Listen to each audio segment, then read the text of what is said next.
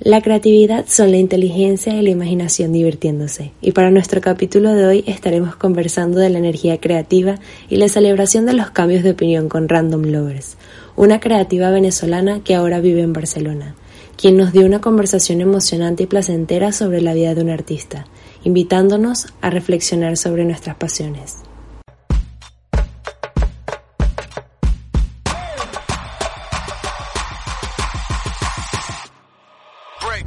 Amaste con locura.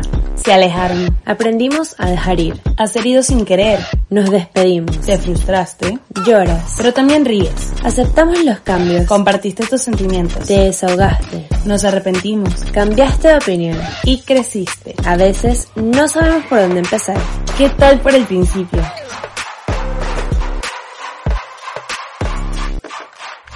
Yo soy Amanda Michelena y yo soy Juliana Oione y aquí hablaremos de todas las situaciones que la vida nos presenta sin juzgar a nadie.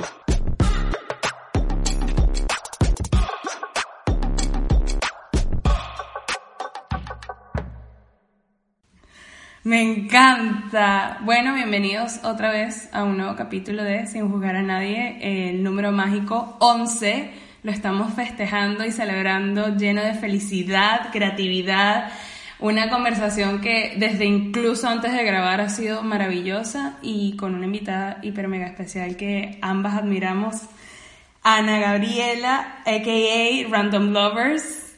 Bienvenida al podcast. Hola chicas, gracias por invitarme. Estoy muy feliz de estar aquí, de verdad.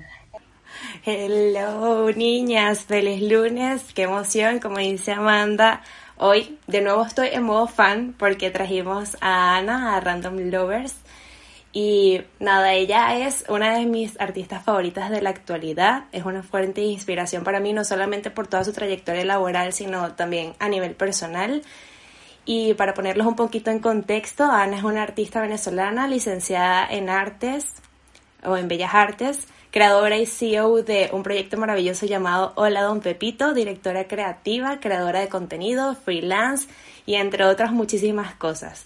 Es una persona increíble, divertida, espontánea y única y todo esto que estoy diciendo eso no le hace ni honor ni, ni es la mitad de lo que ella es. Así que nada, Ana, bienvenida una vez más a esta conversación. Ya, yo también, a mí me encanta, gracias de verdad um, por invitarme porque hablar siempre de lo que uno le apasiona y el tiempo se le va a pasar volando y yo lo disfruto mucho, pues disfruto mucho el hecho de que, de que podamos convertir este tipo de conversaciones y de que las personas que nos estén escuchando simplemente disfruten y sientan la misma pasión que sentimos nosotras por lo que amamos. Sí, completamente. Y hablando de pasiones, ¿qué tal si empezamos la conversación con el arte, que es algo que a las tres nos apasiona, es algo que a las tres nos mueve y es algo que lo que van a estar escuchando prácticamente los próximos no sé cuántos minutos que vaya a durar el podcast, porque no, si no les prometemos nada. ¿Qué tal, Ana, ha sido para ti la influencia del arte? Porque haciendo un poco de background, tú eres de Valencia también como nosotros, de Venezuela, pero ahorita estás en Barcelona. Entonces, más adelante hablaremos de esas cosas, pero cuéntame o cuéntanos cómo el arte ha influenciado tu vida. Bueno, el arte creo que ha sido la salvación a atribuirme como cosas que pienso que son valiosas en la vida. Cada vez que puedo estudiar un poquito y, y, experimentar un poquito de lo que es el arte, tanto lo que se ha vivido en nombre del arte como el arte ahorita, es excitante. y creo que esto, creo que es como un novio que no quiero dejar, que estoy obsesionada. Ay, qué bella, me encantó. Me encantó, a mí también. sí, la verdad que es un amor muy grande. Yo también estoy muy obsesionada con el arte en general. Eh, yo estoy, yo estoy enferma, de verdad. O sea, a cada vez que hasta no, o sea, me encanta decir que esto mm, de vivir del arte hoy en día es eh, rudo, pero el hecho simplemente de, de tu poder disfrutarlo, de permitirte ver y aprender todas esas cosas que mucha gente vivió antes que tú, te llena de muchísimas posibilidades en tu cabeza, ¿sabes? Más sabiendo cómo, cómo, son, cómo son las cosas ahorita que son even more rudas pero, pero, um, no, o sea, no sé, siento que ahorita tener la bendición de simplemente tener un clic y, y investigar a cualquier persona que te llame la atención, y ahorita más, ¿sabes? Ahorita más encerradas, tipo que todos los museos están haciendo ah, exhibiciones virtuales, 360. Virtuales, ¿sabes? sí, el, alcance, el alcance lo tienes ahí y lo único que necesitas tú es la curiosidad. Que, por cierto, chicas, les quería decir, el, el número 11, y dice que el número 11 es el número de alinearte con tu propósito. Y me pareció súper asertivo. Se me pusieron los pelitos de punta. Porque sí, a mí. No solamente trajimos a, a una persona maravillosa al podcast, sino que vamos a hablar de un tema que a las tres nos mueve y nos llena como el corazón y el alma de vida. Y realmente el arte no solamente es como una forma de expresión y de experimentar, sino como dice Ana, que todo eso te toda esa curiosidad que tú tienes dentro de ti la puedes como que experimentar a través del arte y empezar a crear cosas, no solamente innovando, porque hay cosas que ya para mí están súper inventadas y uno como que simplemente las refresca, pero la curiosidad mueve, mueve al mundo y deja como que al miedo aparte, porque como veníamos diciendo en otros podcasts, el miedo mata todo, todo, todo tu ser y. la curiosidad es eso que sí te va a mantener vivo y te va a mantener al, al tanto y a, Te mantiene a- niño, a te llevarte mantiene como un niño a la expectativa, así como, wow, ¿qué es esto? ¿Sabes? Y tener eso, ten- porque muchas personas que no, no encuentran su pasión y pasan años buscando su pasión o le tienen mucho miedo a sus pasiones, pero el hecho de tú conseguir algo en el que te puedes meter y quieres ser parte y lo quieres sentir, eso, wow, eso es un sentimiento, creo que mucha gente se puede sentir como nos sentimos nosotras, ¿sabes? Sí. Ay, ojalá que sí, porque honestamente se siente muy divino. Es una cosa de que, mm, y eso lo hemos dicho en el podcast, en el capítulo de la creatividad, que ya ni siquiera sé cuál es el, el episodio, el número del episodio, pero nosotros hablamos anteriormente, el 2, bueno, bueno, el 2. Este, nosotros hablamos de que, por lo menos a mí me preguntan que si, ah, bueno, no, a ti te gusta la moda o a ti te gusta el arte, y yo les digo, no es que solamente me guste, yo soy eso, yo lo vivo, yo lo respiro, es lo que consumo, es lo que hablo con otra gente, es lo que me interesa que me hablen a mí. es lo que quiero ser parte desesperadamente en esta lucha líquida desesperada de ser parte de algo que, que bueno, que re- igualmente indagando en la curiosidad y viendo cómo esta gente de muchísimos años atrás ya lo estaba haciendo inconscientemente o capaz no, bueno, yo siento que la vida son eh, funciona a base de estructuras y el arte no es excepción. Eh, obviamente si bien estábamos hablando de que no hay fórmula, ah, ah, es bueno hablar como de los distintos tipos de, de- de fórmulas que han experimentado por lo menos artistas que nosotros admiremos o, o artistas contemporáneos, analizarlos, ¿sabes? Eh, o sea, es ser curiosos de verdad de, de cómo de cómo ellos están moviendo eso y si de verdad lo que nos están proyectando es la verdad, ¿sabes? Porque en el arte también pasa mucho eso. es un experimento de ensayo y error y con eso no quiere decir que con la fórmula que ellos hayan hecho sea la fórmula exacta del éxito o la que te va a resultar a ti, pero como dice Ana, es muy rico que lo experimentes y realmente veas si ese es tu camino o eso es lo que a ti te va a gustar al final. Y con eso se me nace como una pregunta de cómo nació esta vocación para ti. Bueno, nació de la necesidad de expresarme. Creo que Random Lovers, Juliana, creo que fui, o sea, creo que fuiste la segunda persona que fotografié y vestimos.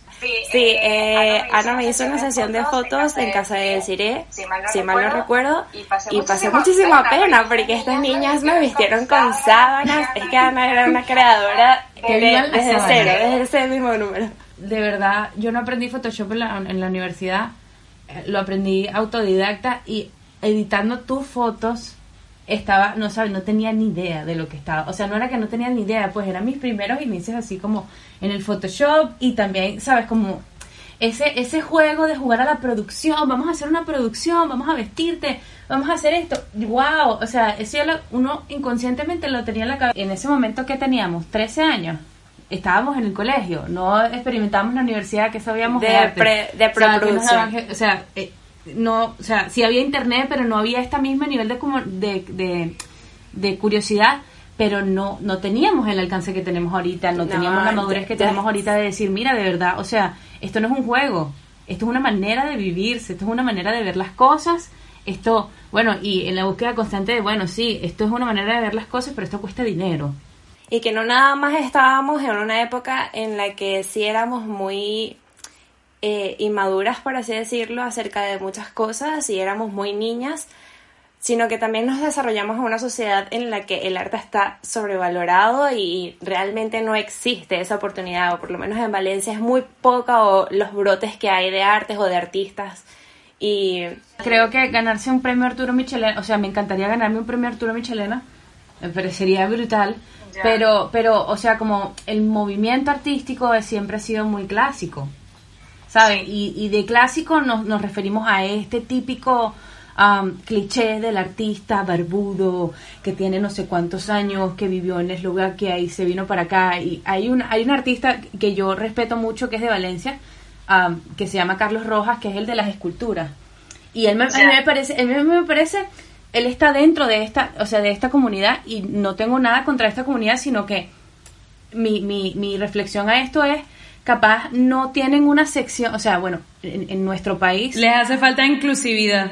Sí les hace falta y bueno, también es que el talento intelectual ha- se ha fugado muchísimo. Sí. Porque quién sabe si, no- si, si Venezuela fuera distintos, qué, qué clase de corrientes culturales estuviéramos experimentando ahorita, ¿sabes? Porque hablar de, de venezolanos, artistas que estén triunfando, podemos hacer una lista, pero inmensa. Todos fuera del país. Y todos fuera Todos del país. fuera del país y todos, todos bajo sus propios nichos, obviamente, pero todos apoyados ba- bajo, bajo ellos mismos y jugando con el aire y jugando con sus pasiones y, y convirtiendo su vida en eso. Y eso también tiene que verse como un arte, pues. Y hablando de la migración, ya que hablaste de eso, primero, realmente son dos preguntas. Hablaste de Random Lovers. ¿Por qué Random Lovers? Bueno, este, este nombre me lo puso Desiree. O sea, de hecho creo que, o sea, me puso Random Blowers y como a los dos días le tomé la foto a, a Juliana. Sí, es que, es que en sí necesitas un seudónimo. Random Lovers se quedó y Random Lovers y es así ahorita agradezco demasiado a Desiree. Desiree no lo sabe. Pero, o sea, ella no sabe el juego de marketing que ella hizo ahorita para mí, porque, o sea, yo ahorita le doy tanto contexto a, a todo lo que estoy haciendo hoy en día que es como, de verdad estoy amando a personajes aleatorios de la historia y estoy dándoles todo mi amor y estoy tratando de, de que las personas que no, no sienten la curiosidad porque piensan que, que es muy denso o es muy inalcanzable, de verdad entiendan la genialidad de esta gente en esta época. Y que tú lo apropias porque te apropiaste del nombre, o sea, es tuyo, es algo que creo que he escuchado mucha gente que ni siquiera sabe cuál es tu nombre, Ana. O sea, es increíble. Te lo apropiaste completamente y es maravilloso porque literal se convirtió en algo que es muy parte de ti y que tú le diste no solamente un significado para ti, sino a toda la gente que te rodea y la gente que, que admira tu trabajo le dio un significado. Y eso también es algo que uno no concientiza hasta que sabes, lo, no sé, alguien te llama así random lovers y no sabes si sabe tu nombre. Y ahora con la migración, Bueno, eh, yo llegué a Barcelona, voy, a contar por parte. Llegué a Barcelona hace dos años, en 2018. Eh, eh, de salir de, de estar en una burbuja donde estaba con mis padres, donde estaba con gente que me apoyaba, donde venía de pintar murales casi todas las semanas en Valencia, que eso para mí yo veo eso ahorita yo digo mierda, o sea, no es que no haya inclusividad o que no haya falta de apoyo. Mi producto no es un producto de necesidad. Y el hecho de que yo lo pudiera incluir en mi contexto de mi país, aún habiendo tanta necesidad, me pareció algo fuera de serie, ¿sabes? Y fue, un periodo y sé que seguramente ahorita no sería igual. Ahora lo valoro mucho más, porque ahora valoro mucho más la gente de mi país que creyó en, en, en, en eso. Pues uno tiene que estar abierto de verdad a la gente que, que cree en tu trabajo, así de verdad crea hasta más que tú en tu trabajo. No sé si me, me, me hago entender. Sí, sí, sí, sí, sí. Pero Sí, sí, sí, hablando... Como cheerleaders que te son como apoyan. cheerleaders Sí, que te apoyan, así como que te dan, te dan un nivel de respeto que tú capaz en ese momento no te estabas dando a ti mismo. Porque uno es artista y uno es sensible, Sí. ¿sabes? Totalmente. Y em, hay mucha gente que vive en Venezuela que no tiene la oportunidad de salir y que y que, y que, y que igualmente sé que saben que tienen esta curiosidad de, va, voy, yo quiero cambiar el mundo y seguramente lo van a hacer por, porque me digo, yo reuní para comprarme mi pasaje, pues a mí, y, a- y te, te empiezas a despojar, cuando emigras te empiezas a despojar de un poco de percepciones culturales que no, que no, que ni de dónde vienes, ni tu apellido, ni nada, tú, lo que vales, tu, tu, tu conocimiento, lo que le quieres dar al mundo, el, el parte del fuego que quieres compartir con los demás, el sufrimiento y hasta el sufrimiento, ¿sabes? Como dice Amanda siempre, nosotros somos nuestro mayor recurso. O sea, realmente no necesitamos nada Sí. más que nosotros mismos y nuestras manos y nuestra mente para crear. Porque si realmente es lo que quieres, lo vas a conseguir como sea. Ya, no, y es que eso, eso lo aprendí estando, o sea, me lo dijo un profesor en, en la universidad, porque yo me gradué de, de una, una de las universidades como que más grandes así, y la gente se codea mucho y dice que no, sí, que la universidad, pero yo digo, realmente la universidad no te garantiza que tú vas a tener una carrera exitosa. O sea, no te lo garantiza. Quien no, la única persona que te lo puede garantizar eres tú, porque tú eres tu mejor recurso y tú eres tu mayor recurso y tú eres quien va a hacer que las cosas pasen. Nadie lo va a hacer por ti, independientemente del nombre que tengas a tus espaldas o en, o en- o en tu frente. No significa absolutamente nada. Y de hecho, mi, mi corte, que somos los que recién graduados de la si no universidad, tienes- lo comprobamos, porque ahorita con todas las crisis que está pasando en general con la pandemia, tú nos estamos probando. O sea, ¿de qué estamos hechos?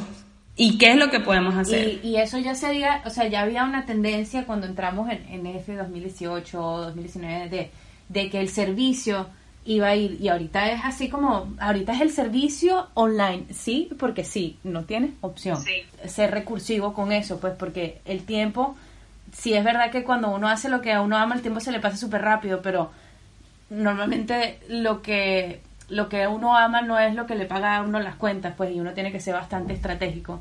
No, y sobre todo cuando llevas una carrera como la que llevamos nosotras tres, que realmente cuesta bastante entrar como en, ese, en esos medios o alcanzar como esas metas y, y vivir de eso. O sea, realmente vivir del arte es complicado y no sé si realmente tú ya lo has logrado, es una pregunta que te, que te queríamos hacer. Hablaste de que hacías y pintabas murales en Venezuela, entonces queríamos preguntarte cuál también fue tu primer medio en el que hiciste alguna obra. ¿Fue en una pared o fue en un lienzo o, realmente te lanzaste a las redes sociales sin más? Eh, la primera obra que pinté fue un óleo, fue una reinterpretación de Basquiat en la universidad, en Arturo Michelena. Después mi primer mural eh, lo hice en el Nido Creativo, en la, en la, en la, en la Galería Braulio Salazar. Increíble. Sí, Increíble. Sí, hice, me acuerdo que hice un boceto de uno de mis dibujos de, de la universidad, porque había hecho un cuento. Parte de ser artista también es recibir todas esas cosas y, y no, y, y está bien uno aceptar lo que tiene y, y- y estar muy consciente de eso. Ese nivel de, de empatía ahorita, en esta era, también es demasiado ah, como valioso y necesario porque ahorita todas las marcas necesitan gente empática porque ellas las marcas no tienen alma. Hablando Sí. ya o sea porque bueno está bien eh, volviendo a la pregunta que me estaban haciendo no. Eh, he vendido tres cuadros en mi vida. El último cuadro que vendí lo vendí el año pasado. Estoy negociando ahorita uno. Eh, es muy Cruzando, difícil. sí, sí, sí. es- Cruzando, es muy difícil vender Sí, cuadros. Es, es muy difícil que una galería te represente. Sí, bueno, te cuestionas muchas cosas, pero aún así, o sea, no parar.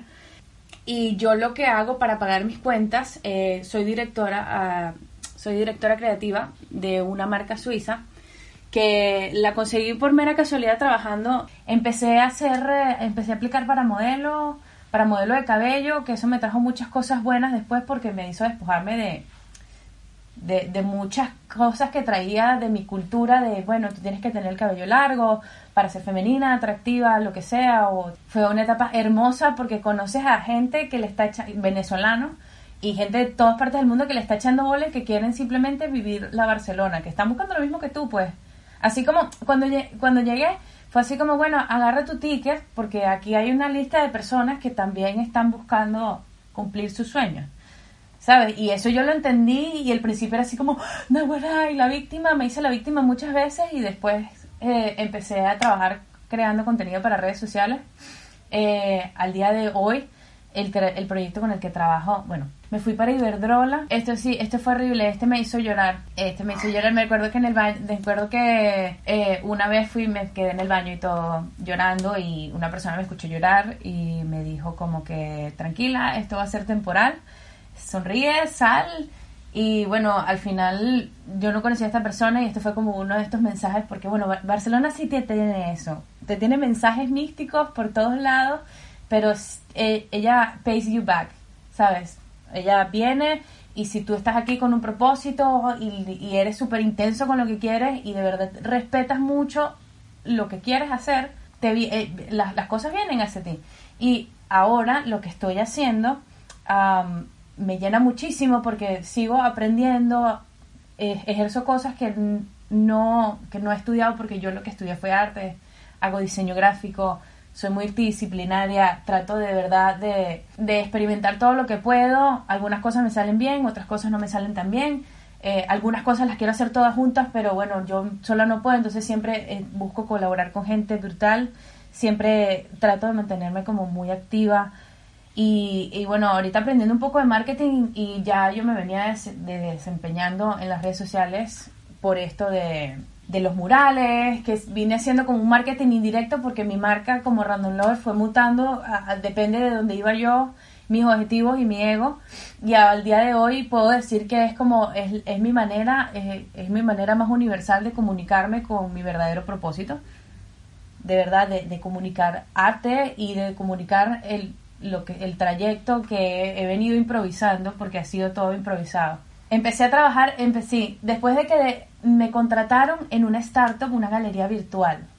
Y una de las curadoras de arte, que también es venezolana, que es una muy queridísima amiga mía, eh, empezó a trabajar conmigo y empezamos a trabajar y empecé a ver un poco como el mercado del arte y yo venía como de una idea muy utópica de lo que era el arte y de que, y un poco recelosa así como, ay, tienes que tener mucho dinero, tienes que ser alemán, tienes que ser... No, es como la mayoría de las personas que están haciendo arte ahorita es porque de verdad respetan su trabajo y bueno, lo ven como un negocio y se despegan un poco y todo de la idea romántica de, eh, tiene que transmitir algo y tal. No, esto tiene que vender y esto tiene que decorar un espacio.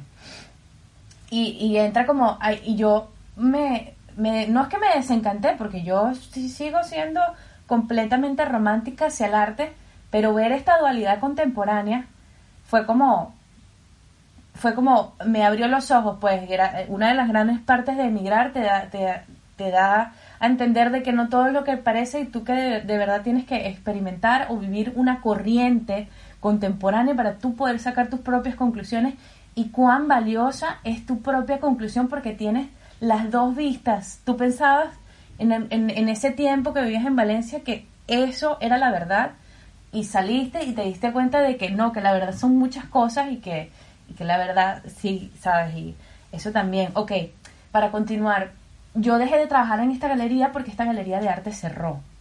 Porque viva el arte, el arte es chungo, vivir del arte, mantener artistas, lidiar con artistas es arrecho.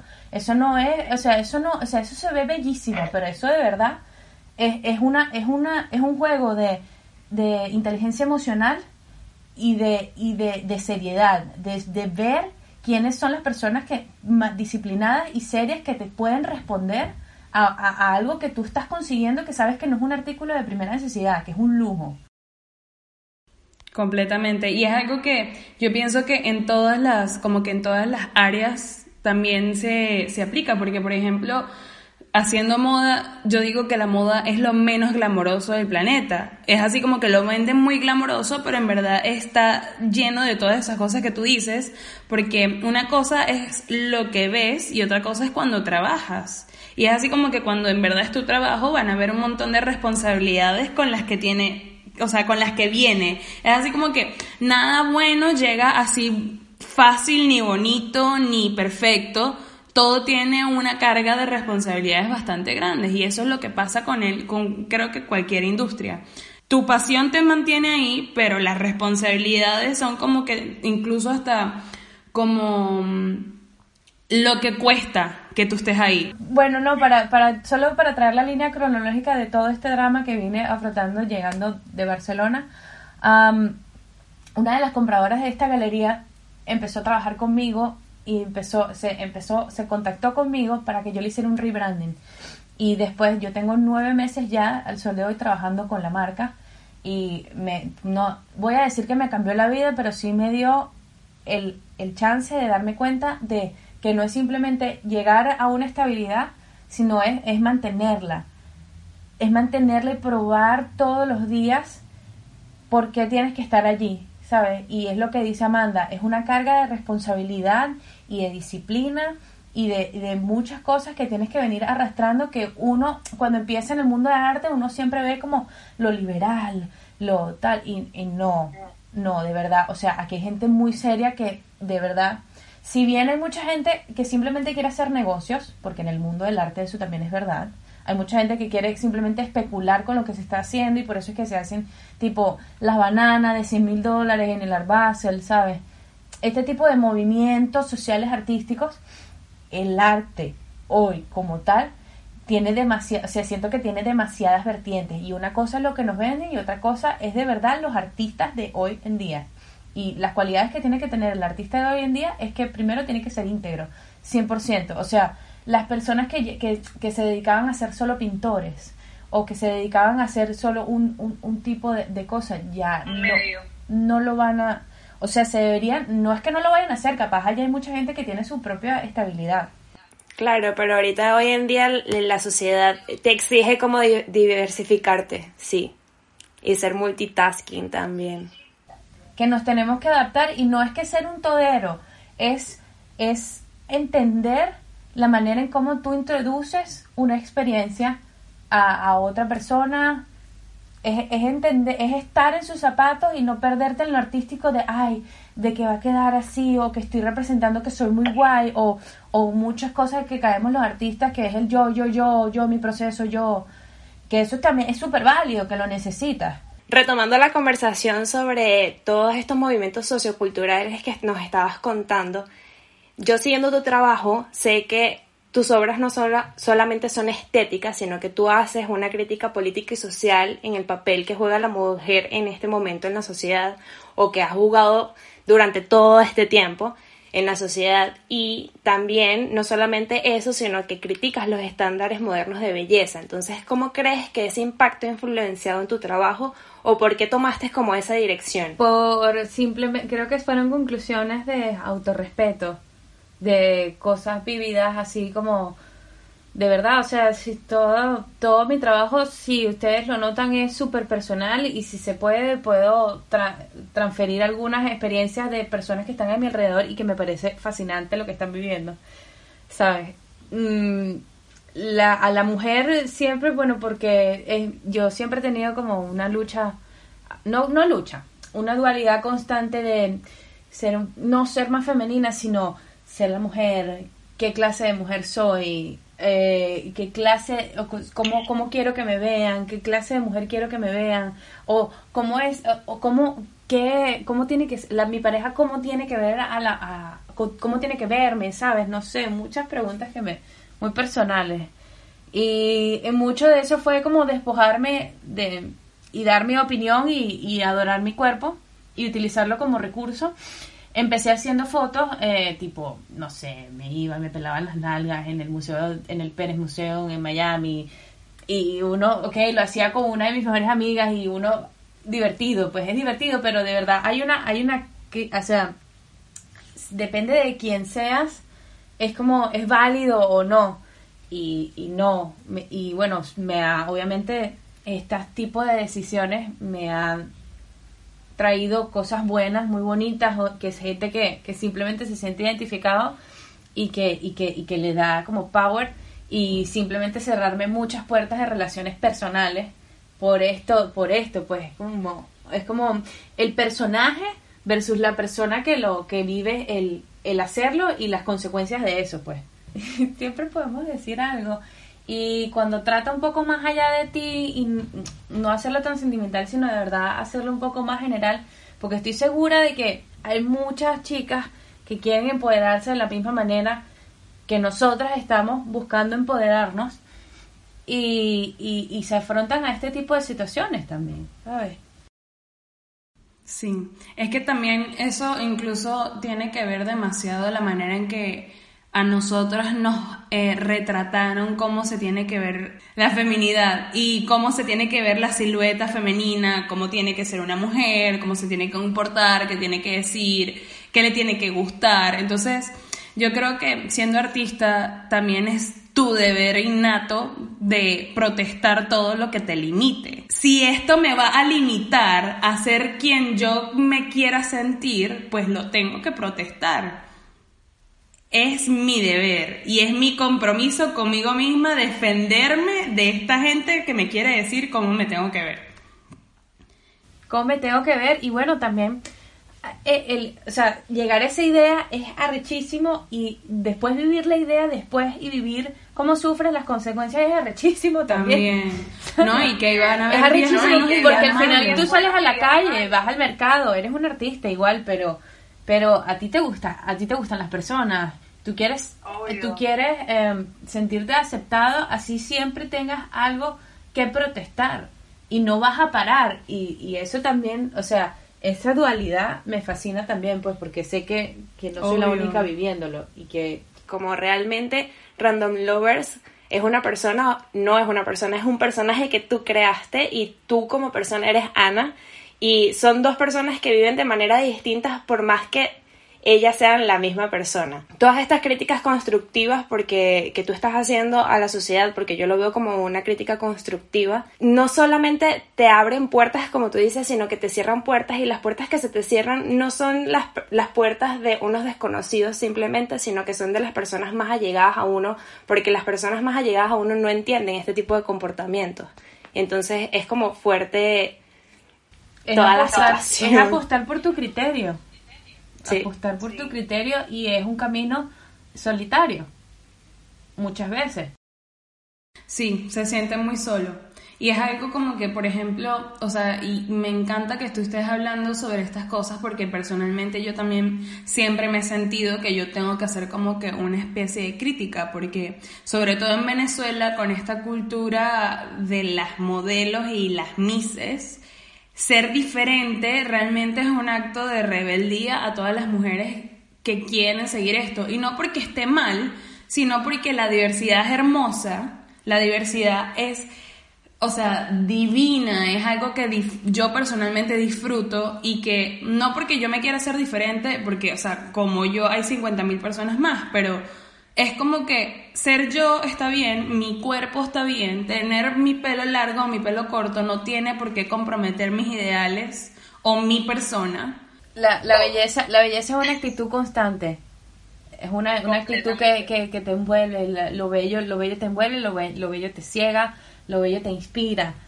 ¿sabes? Y muchas veces eso no tiene que ser algo que sea este, que sea una mí y totalmente de acuerdo contigo, estando en un país donde no es el tuyo, y sabiendo que te enfrentas a una cultura que normalmente o la, o, o, la gran mayoría o las personas que tú te topas en el camino no, no te dan el puesto que tú misma te ves de respeto, de, de mira, esto es lo que yo soy, este es todo el combo, pero esto no significa que yo sea fácil o que yo por ser artista sea open-minded, entonces open-minded, eh, eh, no sé, o sea, como muchos prejuicios a, a la libertad. La libertad no es hacer algo malo o la libertad no, no es regalarse algo. La libertad es tener la fuerza de protestar algo durante, durante el tiempo y que esa obra quede. Lleva, y como artista y como conocedora, pienso yo, de la historia del arte, también tú lo has visto anteriormente, también como que lo has identificado en ciertas partes, ¿cierto? Comenzando que hay demasiadas obras anónimas que pudieran ser de mujeres eso me parece bellísimo. Comenzando que las etapas de, de, la historia del arte se resumen en odio a la mujer, amo a la mujer, odio a la mujer. ¿sabes? Nos abrimos, nos cerramos, nos abrimos, nos cerramos. Eso me parece precioso también. Es como, no sé, a mí, si, existiera, o sea, es más, es hasta racista decir que hay la palabra musa en vez de muso. Hay muchísimos musos, ¿sabes? También. Uf, o sea, chicas, yo ah, cuando hacía MySpace, yo empecé a hacer MySpace porque había una chica del chico que a mí me gustaba, que no puedo decir nombre, pero había un chico de, de había un ellos era, ellos estaban empezando a salir y a mí me gustaba él. y ella tenía un blog de MySpace súper chulo, súper chulo, así yo dije, nada, yo voy a hacer pique y empecé a, y, y fue como la misma época, 2012, 2013, Random Lovers, MySpace, después empezó Facebook, y había musos, y han, habi- han habido musos durante todas las etapas y, y, y decir, y haya, ah, durante la historia del arte, han habido muchísimas mujeres que por, por esta sensación de nosotras instintiva de creación, han estado muy adelantadas a su época y han sido silenciadas o por tanto por la sociedad como por su contexto. De hecho, eh, muchos de los posts que estoy haciendo ahorita, estando acá en Barcelona, pudiendo, teniendo tiempo durante cuarentena, me he podido meter mucho más y lo que me da, o sea, leyendo la historia por lo menos de, de Dora Maar y de Picasso, que sabemos que Picasso tuvo 500 millones de amantes, pero aún así era Picasso y la sociedad no lo va no lo va a desmeritar por eso, cosa que con la mujer pasa mucho, que es así como, ella es una mujer erótica, es muy adelantada, es muy desafada, pero tú nunca escuchas, es un hombre desafado, solo escucha, lo máximo que escuchas es Hay, sí, me encanta vivir en el contexto histórico dentro de todo en el que estamos ahorita porque yo siento que con la diversificación gracias a las redes sociales, que esto siempre lo digo casi que en todos los podcasts, encontramos más opiniones más parecidas a la- al al diálogo interno que tenemos con nosotras mismas, que, que quizás nunca lo hemos como que verbalizado y de la nada, no sé, llegaste tú, Ana, y le diste al punto y alguien lo vio y es así como que, finally, o sea, alguien lo sacó de mi cabeza y fue así como que, y es necesario, esas críticas y esas protestas son necesarias. ¿Por qué? Porque mucha gente la está pensando y no lo dicen. Viven bajo el miedo y ahorita de verdad, o sea, ¿cuántas personas no quieren ser artistas o no han querido ser cantantes? Nuestros papás, la generación. Ahorita, nuestras generaciones millennials y otra vez, gracias Internet, nos han dado, también nos- así como nos han dado mucha ansiedad, nos han dado mucho el chance de darnos cuenta de que nosotros de nuevo somos nuestro propio recurso y cómo podemos jugar gracias al Internet con este recurso y hacernos crecer y eh, expandir nuestras oportunidades y no caer en un, en un diálogo comparativo, sino utilizar las redes sociales para un medio de networking, porque durante toda la historia del arte también lo que ha hecho a muchos artistas hombres ha sido el hecho de las juntas que han tenido, ¿sabes? De Sí. mandatarios políticos, personas de poder, así no tengan tanto talento como muchos otros artistas, capaz artistas mujeres, que no les estaba permitido pintar, o que a las personas ricas no, no se les veía bien que compraran un cuadro de una mujer, ¿sabes? Muchas cosas. Si ustedes se acuerdan, si ustedes, si viene a su cabeza Marcel Duchamp, ustedes ven el urinario en su cabeza, ¿no? Bueno, Sí. hay una artista eh, contemporánea que se llama Elsa von Freitag.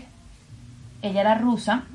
Eh, esta mujer eh, ya tiene más de 90 años muerta, pero se la pasaba tan- tanto con poetas allegados a Duchamp como Duchamp, pues eh, fue musa. Y esta era una artista, literal, era una artista integral, o sea, ella fue con, ella era, le decían la duquesa del Dada. Y esta duquesa del Dada hacía performing y hacía esculturas con, con cosas cotidianas que en ese momento, o sea, el Dada empieza en Zurich, en Suiza, que es este desprendimiento de todas las bellas artes y decir, todo para la mierda, vamos a hacer cosas con las cosas que tenemos a nuestro alcance y bueno, de ahí venimos pop art y nos ponemos un poco para allá, pero no. Volvemos con Elsa. Elsa eh, tiene registradas muchas esculturas eh, de, de baños, o sea, de piezas de baño, saben, este, este, este, este reto a la sociedad de, mira, esto, esto es una pieza, esto es una tubería, pero esto es una pieza de arte. Que esta, esta obra super icónica de Duchamp fue hecha por ella, pero él fue introducido bajo el nombre de Duchamp. Wow. Y, y es recordado en las historias, de- es recordado en los libros de historia del arte como algo hecho por Marcel Duchamp, un hombre. Y, y, es más, yo hablé de, de la obra de Duchamp, hablé de... Y cuando investigas un poco más y te das cuenta, y hay blogs, porque no hay, hay libros, libros no tan populares como todos los que han salido de Duchamp, pero hay libros que, que respaldan esta teoría, que cuando ella se murió, porque era una... O sea, hizo de todo. Para, para que tengan una idea, hizo de todo. Pintaba, escultura, performance, diseño textil, fotografía, poesía, era un artista integral, ¿sabes? Y un artista con ese nivel de talento por el sitio donde estaban y me imagino que por su estilo de vida, porque ella de verdad tuvo que haber vivido el arte a fondo y a full, ¿sabes? Con todo lo salvaje que eso implique. Eh, o sea, ha cambiado la historia del arte, pero la historia del arte nos dice algo completamente distinto, que fue este hombre, ¿sabes? Y esto, y este, estos, estos baches en historia me dan morbo. Digo, wow, ¿cuántas mujeres no hay detrás de, de, todo lo que vemos hoy en día? y se lo han atribuido a un hombre. Que no, que esto no es una casa de quién es, de una casa de género de quién es mejor, sino como educar, educar y entrar un poco en las pasiones y darte cuenta de que las pasiones tienen conclusiones que te hacen replantearte cuál es la verdadera verdad y, y, y ayudarte, motivarte en tu propio proceso. Muchos mucho fotógrafos surrealistas, Dora Maar, una de las musas de Picasso, o sea, esta mujer que, que, tiene, no me acuerdo cuántos años tiene de muerta, pero tiene sus años muerta, ya era francesa, le vinieron a hacer su primera exposición en el Pompidou en 2019. Y estamos hablando de que los artistas que están creando ahorita ¿cuándo, o sea, cuándo van a tener el chance en vida de poder estar en estas entidades en las que nosotros nos basamos, todos los museos, todas estas puertas que dicen apoyar al arte, que estoy segura de que sí lo han hecho, pero también replantearse mucho de cuál es la necesidad que está afuera, lo que de verdad está en el campo contemporáneo, ¿sabes? No es lo que está en los museos. Los museos son instituciones que se valen por ellas mismas y que eh, ya están financiadas, pero el artista, como tal, el que está afuera, el que alguna vez fue Basquiat, ¿saben? El no reconocido, el de las calles, el lo que, o como quieran simbolizarlo, eh, eh, identificarlo, ¿sabes? Tampoco veo que haya como un interés, eh, más siempre existe la curiosidad y sé que en este camino me voy a encontrar muchísimas personas que, que, han recorrido el mismo camino y que han, han llegado a las mismas conclusiones que yo nos encontraremos para seguir armando conclusiones que puedan seguir motivando en base con hechos, ¿sabes? No es que te estoy hablando aquí, no somos, nosotros no somos eh, eh, coach, nosotros estamos hablando aquí de, de o sea, este tipo de cosas a mí me inspira, me llena de vida, me dice, wow, la historia se hace porque uno la hace, ¿sabes? Exactamente, es, es, reclamar tu espacio, tomar agencia y no esperar a que nadie te dé ese espacio, sino literal tú decir, aquí estoy yo y no me baja y no me baja, nadie me va a quitar mi espacio porque el espacio me lo estoy brindando yo. Y eso también es De hecho, hay dos artistas que quiero mencionar en esto que acabas de decir, que me parece súper relevante decirlo, que ellos mismos financiaron sus propias instituciones, eh, Joan Miró y Salvador Dalí, y son personas que seguramente ustedes conocen, han visto, han, han, han encontrado por alguna parte del mundo, porque son artistas reconocidos a nivel mundial, son grandes, pues. Y esta gente, cuando tú simplemente te das cuenta de que esta persona, eh, bueno, primero voy, voy por parte. Dalí, a mí me parece una persona que estaba adelantada al hecho de que él sabía cómo se iba, cómo iba a vender el artista hoy en día, haciendo publicidades. Hay una publicidad de Dalí del 80 de una publicidad de Alcacelser. O sea, ustedes pueden entender un artista contemporáneo haciendo eh, una publicidad al Caselser y pagando por eso. Él diseñó el logo de Chupa Chups. O sea, él, está declarado como artista plástico, pero él hizo el logo de Chupa Chups y todavía lo siguen utilizando. Él estaba, él estaba así, él había sido fuertemente criticado porque decían que él no pintaba muchas de sus obras y muchas de su, muchas de su trayectoria gracias a su mujer, a, la, a, a, a Gala, a esta señora rusa que simplemente vino a moldear a este hombre y proyectarse a ella bajo su figura masculina. De hecho, hay, hay un periodo de la, de, la, vida de Dalí que ellos firman Gala Dalí, porque ella participa activamente en su obra. Y es así, mira, o sea, es la voz, está bien, eh, Dalí, tú puedes acordarte de Dalí por como, como, como los bigotes y tal, pero darte cuenta primero que Dalí se inspiraba de esos bigotes de Velázquez, de, de, un, de un artista súper clásico, pero el marketing lo llevó a ser lo más cliché que puede ser un artista ahorita, ¿sabes? Y, y, y, aún así siendo tan cliché eh, que no sea obvio el hecho de que, o sea, no es que no sea obvio, obviamente para la historia, y hay muchos libros que respaldan esto, de, de que Gala fue contribuyente activa del personaje que vemos hoy en día, ¿sabes? Y miró, está bien, miró, no hizo tanto ruido en mi cabeza como lo hizo Dalí, pero miró, él simplemente fue un artista clásico que se adaptó al abstraccionismo, estaba en un lugar, en el lugar correcto, creció, se juntó con las personas que se tenía que juntar y fue reconocido a sus 60 años por la, Generalitat, la Generalitat de Barcelona y era porque era amigo, ¿sabes? Habían contactos de por medio, no era porque había que honrar, o él mismo hizo, consolidó su carrera artística, no vino nadie a salvarlo. Él se afirmó tantas veces fue posible y eso es lo que nosotros tenemos que hacer y un camino rudo. Ana, estamos encantadas con toda la conversación que has creado el día de hoy en este podcast maravilloso porque has tocado unos puntos de vista que realmente nos, a nosotras como artistas o como personas que vivimos este mundo como tú se nos ha hecho bastante obvio y evidente, pero realmente por más que estaba esa pregunta constante allí, no, no la sacábamos o, o, no, por lo menos de mi parte, no había como esa búsqueda constante o, o, esas referencias a las que tú nos estás dando y nos, nos estás incitando a la curiosidad de seguir buscando y saber la verdad sobre lo que hay detrás de cada cosa y, y cómo la historia ha sido contada, no solamente sí a través de este género masculino, sino que también hay detrás muchísimas cosas que nosotros no sabemos y, y tú hoy en día has como desenmascarado todos estos mitos que, que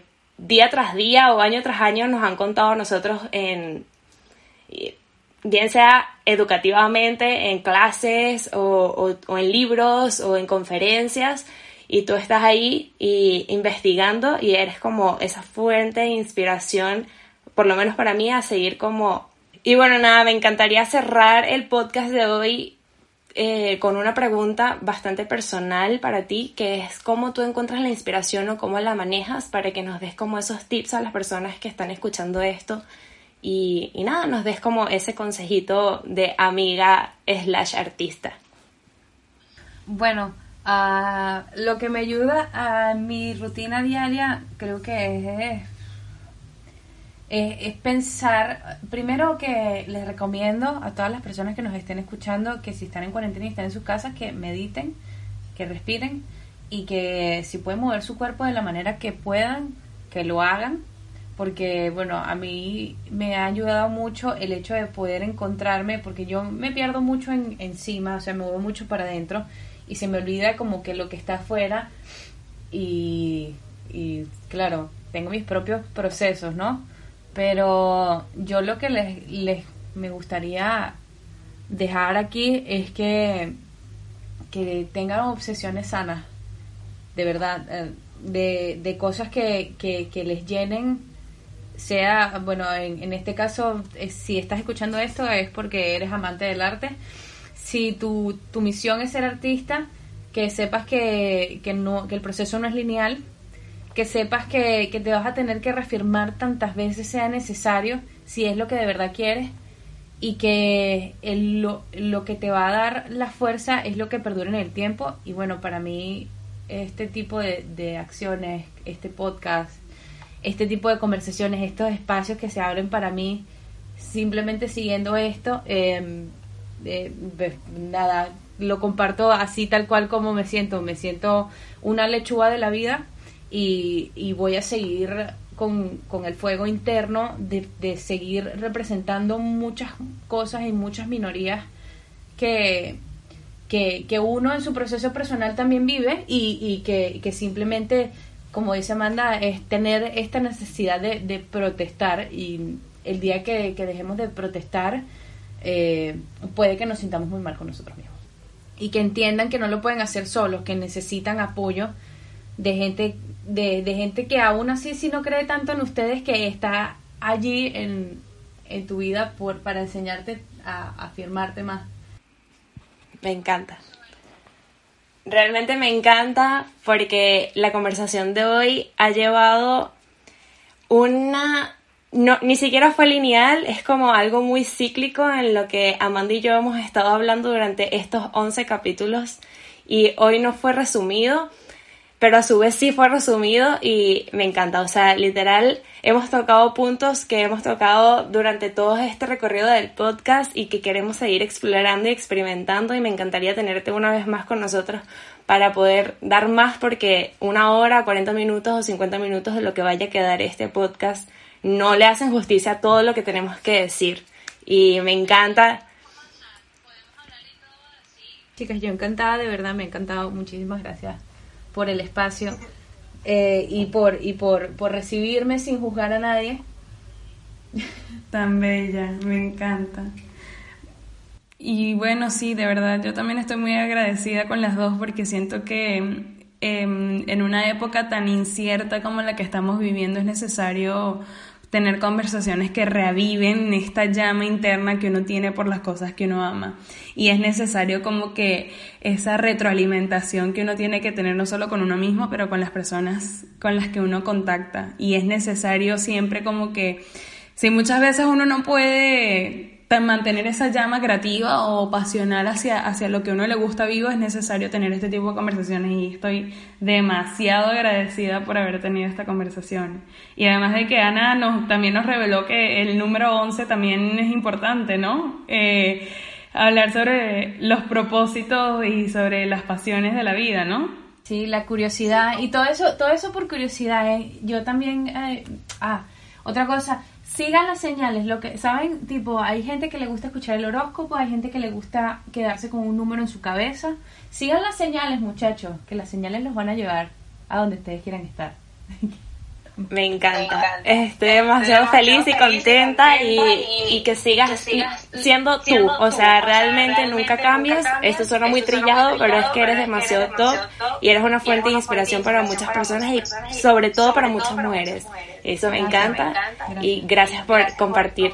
Y bueno, vamos a cerrar ya. Queremos agradecer eh, a nuestro primer sponsor también, que es el estudio de agüita de coco, que es el de Juliana, que nos ha estado apoyando muchísimo en todas las áreas visuales del podcast. Me gustaría, chicos, que siguieran, si pueden, a la cuenta de Random Lovers. Random Lovers, en español es amantes aleatorios. Siguieran a la cuenta de Hola Don Pepito, porfa. Y que si las personas que... Y puedo aprovechar este espacio eh, para, para decir que las personas que creativas que nos estén escuchando, si desean ser parte de la comunidad, eh, que nos manden sus propuestas, que nosotras siempre estamos recibiendo artistas contemporáneos, dándoles un espacio, curándolos, eh, dándoles un, pedacito de lo que ustedes me han dado a mí hoy. Y, bueno, muy, muy honored to, to be. Y bueno, muchísimas gracias por habernos escuchado. Esto fue Sin Juzgar a Nadie. No pueden oír un nuevo capítulo cada lunes por Spotify, Apple Podcast y YouTube. También puedes conseguirnos en nuestras redes sociales como arroba sin juzgar a nadie, arroba Michelena y arroba Juliana Hasta el siguiente lunes. Bye, las